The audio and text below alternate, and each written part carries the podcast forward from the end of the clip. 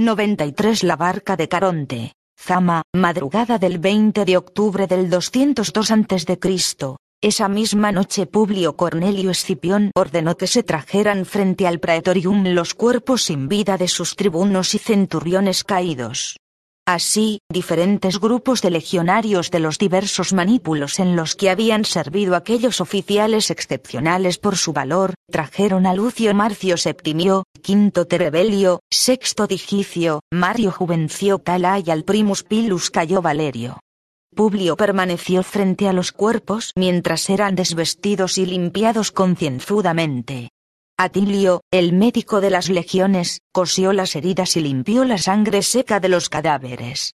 Luego Publio hizo traer togas blancas limpias y no dejó que fueran los esclavos, sino que ordenó a los propios legionarios que vistieran a cada tribuno, a cada centurión desnudo y los legionarios no se sintieron humillados, sino, muy al contrario, agradecidos de poder servir hasta el último instante a unos oficiales que por su coraje y destreza habían sabido conducirlos en la batalla para dejarlos allí ahora, vivos y victoriosos bajo el mando del mejor general del mundo el único que había derrotado de forma brutal a Aníbal y sus ejércitos en la más grande de todas las batallas campales que ninguno de ellos pudiera traer a la memoria. Mientras tanto, dos manípulos de soldados trabajaban en levantar la más grande pila funeraria que ninguno de aquellos soldados hubiera visto antes. Trajeron leña acumulada para varios días y alzaron una montaña de más de seis metros de altura. Sobre la cumbre de aquella meseta de troncos y ramas secas, Publio ordenó que subieran los cuerpos limpios y entogados de sus oficiales muertos ordenó que cada oficial fuera dispuesto en lo alto del monte de leña con sus armas, sus pila, sus gladios, sus dagas y sus escudos. Incluso hizo que rebuscaran junto a los cadáveres de los elefantes para encontrar la lanza y la espada que Quinto Terebelio y Cayo Valerio habían usado para atacar a las gigantescas bestias que pusieron en peligro a las dos legiones. Y las armas se encontraron y se trajeron y se pusieron junto a los cadáveres y sobre los cuerpos de Terebelio y Digicio se pusieron además las coronas murales que ganaran al ser los primeros en conquistar las murallas de Cartagonova, y encima del pecho de Cayo Valerio se dispusieron todos y cada uno de los torques y jaleras que el veterano Primus Pilus había conquistado en el pasado.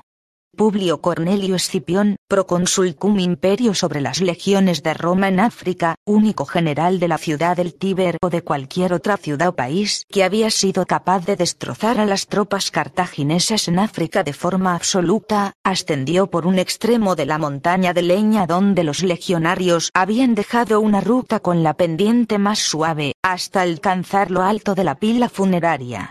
Luego fue moviéndose con tiento por entre los cuerpos, arrodillándose junto a cada uno, abriendo con cariño, con mimo, la boca de Lucio Marcio I y, sacando de una pequeña bolsa una moneda de oro puro acuñado en Sagunto, la depositó entre los dientes del difunto. A continuación repitió la operación con Terebelio, con Digicio, con Mario y, para terminar, con Cayo Valerio.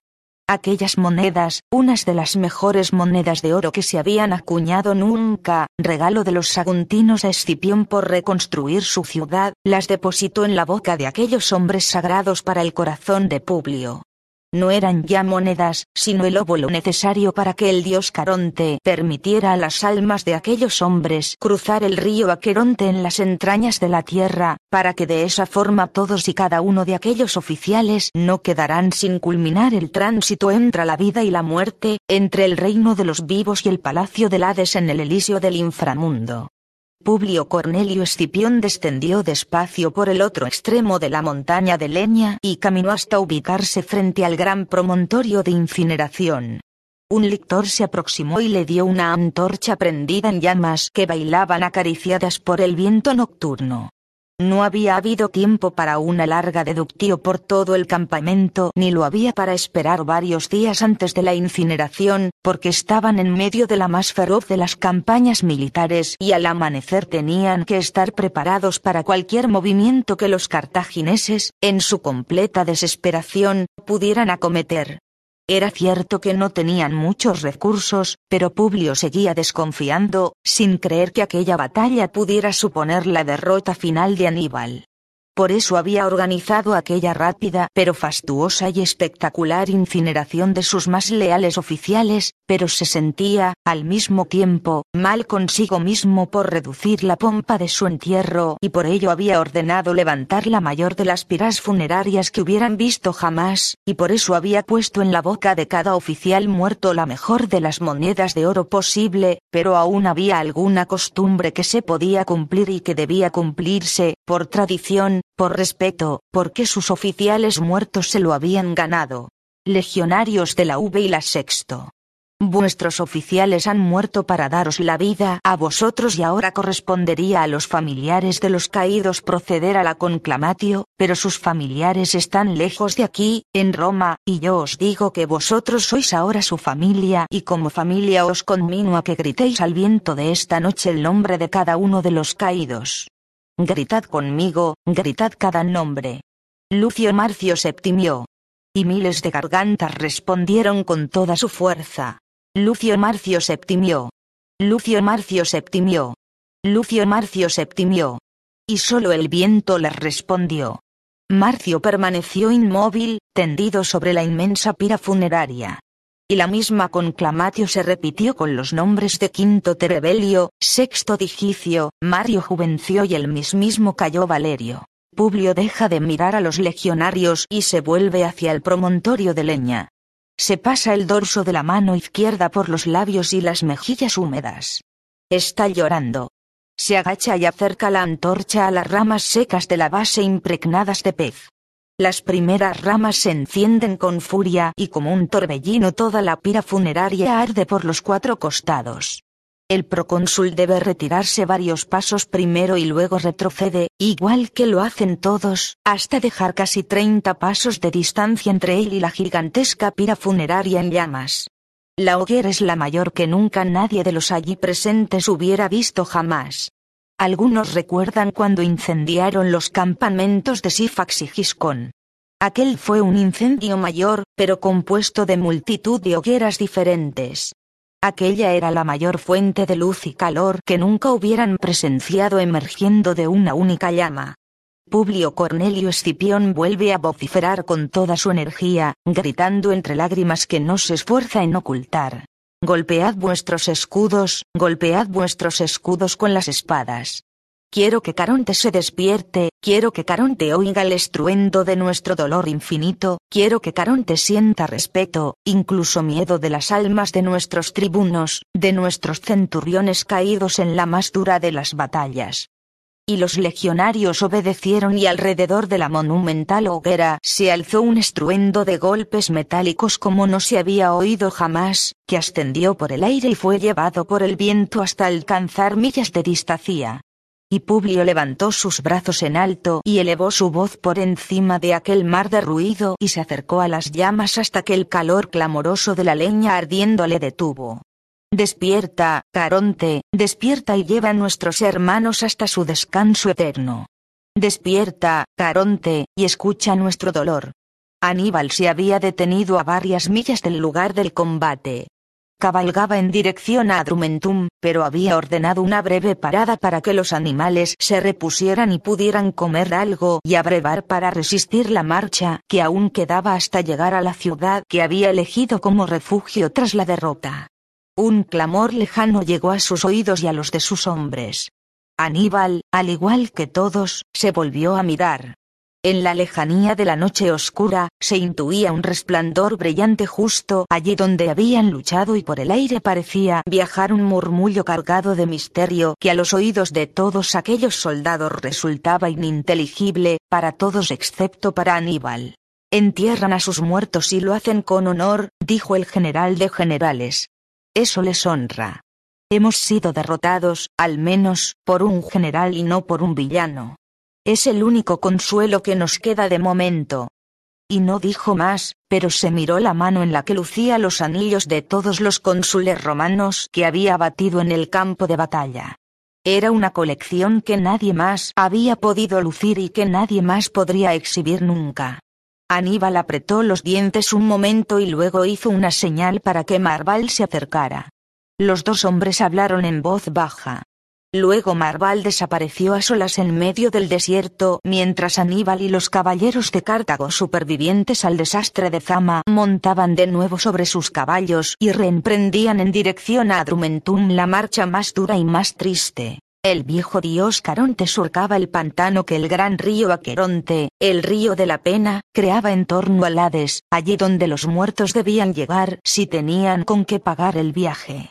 Caronte era quien decidía si la moneda que llevaban para pagar su tránsito era merecedora de navegar sobre las yertas aguas de la ciénaga del infierno o si, por el contrario, condenaba a las almas que no acertaran a satisfacer su codicia a un eterno vagar entre el mundo de los vivos y los muertos.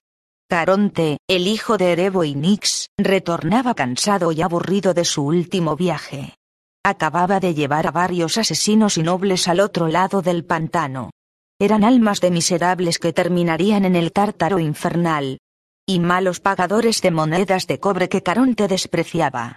Se rió con asco de ellos cuando los dejó en el asfódelos donde la bestia cancerbera se haría cargo de que solo pudieran marchar hacia el tártaro y nunca hacia el Elíseo, preservado para las almas honestas, especialmente cuando el juicio implacable de Minos, Radamanto y Eaco, los tres jueces del inframundo, confirmara la sentencia de aquellas míseras almas.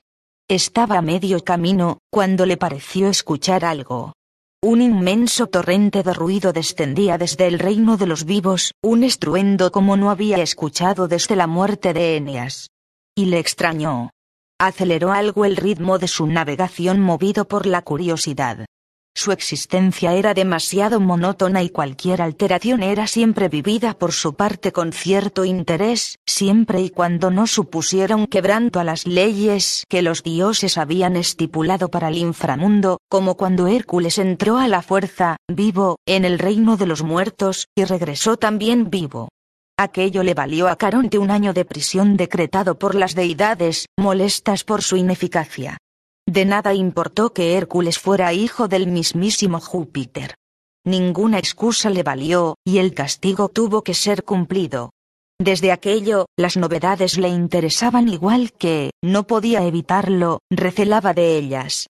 Caronte alcanzó al fin la costa del pantano donde se encontraban las almas de los recién difuntos. Allí esperaba un pequeño grupo de hombres, vestidos con togas blancas, pulcros, y repletos de armas y todo tipo de condecoraciones militares. Era allí donde el estruendo que descendía desde el reino de los vivos se transformaba en un extraño y poderoso clamor que despertó aún más la mente inquisitiva del anciano barquero del infierno. Bajó de su barca y, yendo de una a otra de aquellas almas, posó su arrugada mano en la boca de cada uno de los recién difuntos y de cada boca extrajo la más hermosa de las monedas de oro. Caronte se sintió satisfecho y sorprendido por la prevalencia de aquel estruendo que no dejaba de descender desde el lugar de donde provenían aquellos hombres muertos. Sin duda algo grande había ocurrido allá donde los vivos dirimían sus diferencias, algo que agitaba a miles de mortales y que no dejaba indiferente al resto de los dioses, que dejaban que aquel sonoro lamento de golpes extraños llegara a penetrar las mismísimas puertas del Hades. Estos no son mortales comunes, se dijo Caronte, mientras acercaba su barca hasta la mismísima arena de la playa del lago y dejaba que cada uno de aquellos hombres ascendiera a su embarcación. Eran cinco. Cinco senadores de Roma o quizá cinco de sus oficiales en el campo de batalla. Muchos muertos habían llegado de Roma en los últimos años, pero pocos que hubieran levantado aquel clamor entre los vivos y pocos que se condujeran con el orgullo y la serenidad con la que lo hacían aquellos hombres envueltos en sus togas blancas y armados con sus espadas y lanzas. Eran un grupo temible y Caronte no tenía duda que su deber debía ser el de conducirlos con rapidez en un rápido tránsito por el río Aqueronte hasta alcanzar la otra playa donde dejar a aquellas almas que, sin duda, debían seguir camino del Elíseo. Caronte aún se sorprendió más cuando las en ocasiones embravecidas aguas del pantano se calmaron por completo al cargar aquellas almas en su barca. El anciano barquero que todo lo había visto se mostró algo perplejo y decidió seguir con su cometido en silencio sin atreverse siquiera a preguntar a los difuntos, como hacía en otras ocasiones, nada sobre su origen o sobre la causa de su muerte. Estaba intrigado, pero el porte y la dignidad de aquellos espíritus transeúntes le combinaban a guardar un prudente silencio. Así Caronte, sin saberlo, transportó las almas de Lucio Marcio Septimio, quinto Terebelio, sexto Digicio, Mario Juvencio y Cayo Valerio, por el pantano que separa a los vivos de los muertos. Su asombro era creciente, pues estaba acostumbrado a transportar almas tensas, con miradas nerviosas que intentaban escrutar su destino entre los vapores impenetrables de la ciénaga infernal. Sin embargo, aquellos espíritus transmitían una extraña sensación de paz. A medio camino, Caronte ya había forjado su opinión y no dejaba de mirar con admiración y respeto a aquellas cinco almas que navegaban con un orgullo inédito rumbo al infierno, con un porte y una templaza solo propia de los héroes.